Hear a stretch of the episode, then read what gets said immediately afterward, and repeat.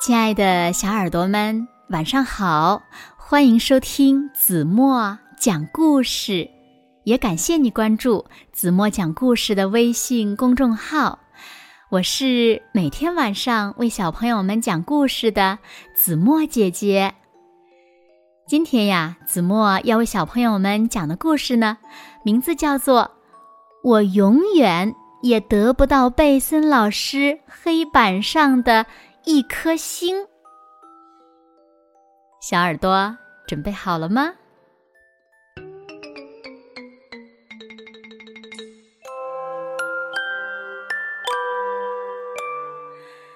唉，我永远也得不到。贝森老师黑板上的一颗星，拼写正确，课桌整洁，举手答对题的学生，贝森老师通常会奖励他们一颗星。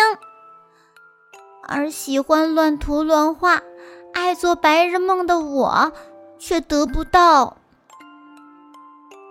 一天早上，我们在练习数学加减法，我举手。要求答题，我起身在黑板上写下答案。贝森老师却说：“罗斯，我说的是三加零再减去二，可是我做的是三加二，我答错了。”数学课我肯定得不到一颗星了。我真的很想得到一颗星。之后我又举手要求朗读课文，但是我只读了一行就被贝森老师打断了。他说：“哦罗斯，我们想听到你洪亮的朗读声。”我努力读得更大声，但我知道阅读课我肯定得不到一颗星了。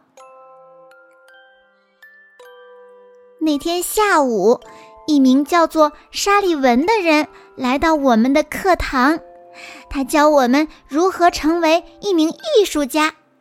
我们还看到了他的很多绘画作品。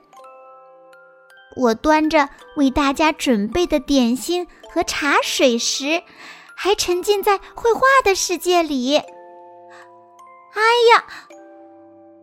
我把茶水洒在了贝森老师的桌子上。我知道，贝森老师永远都不会在我的名字旁边画上一颗星了。快到放学的时候。贝森老师说：“他要检查每一位同学的课桌是否整洁。”我我猜，我猜，贝森老师一看到我凌乱的课桌，就会把它一下子掀翻的。他抽走了艾伦的腊肠三明治。唉，他不想碰约迪一团团的纸巾。唉，讨厌。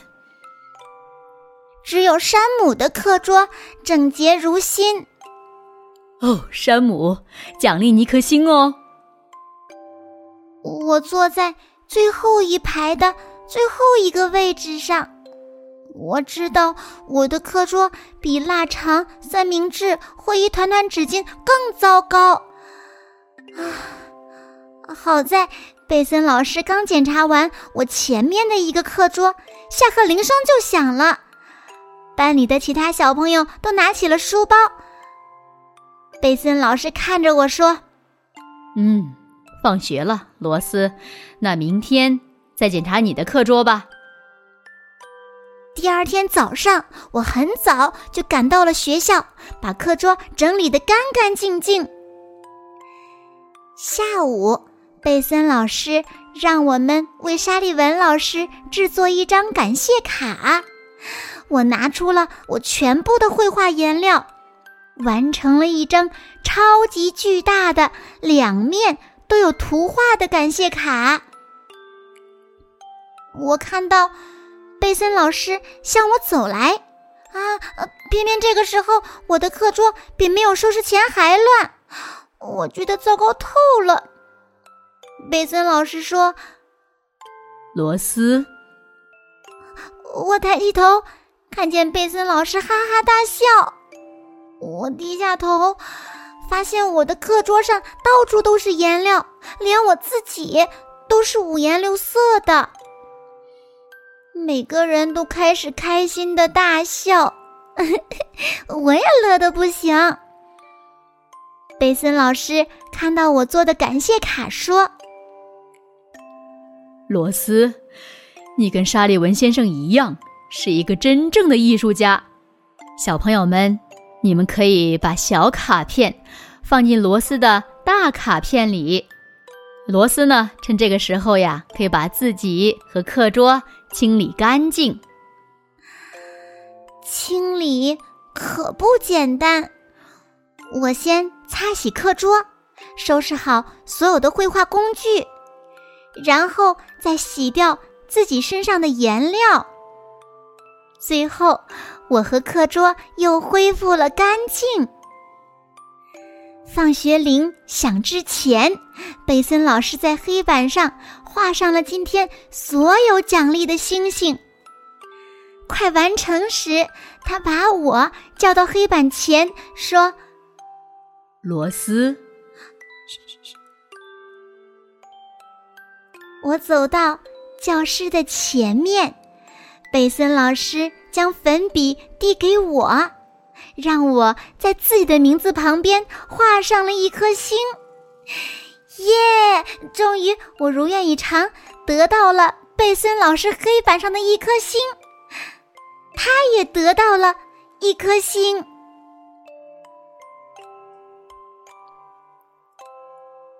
好了，亲爱的小耳朵们，今天的故事呀，子墨就为大家讲到这里了。那小朋友们，你们在学校得过老师的什么奖励呢？快快留言告诉子墨姐姐吧。好了，那今天就到这里了。明天晚上八点半，子墨依然会在这里用一个好听的故事等你回来哦。你一定会回来的，对吗？那如果小朋友们喜欢听子墨讲的故事，也不要忘了在文末点亮再看和赞，给子墨加油和鼓励哦。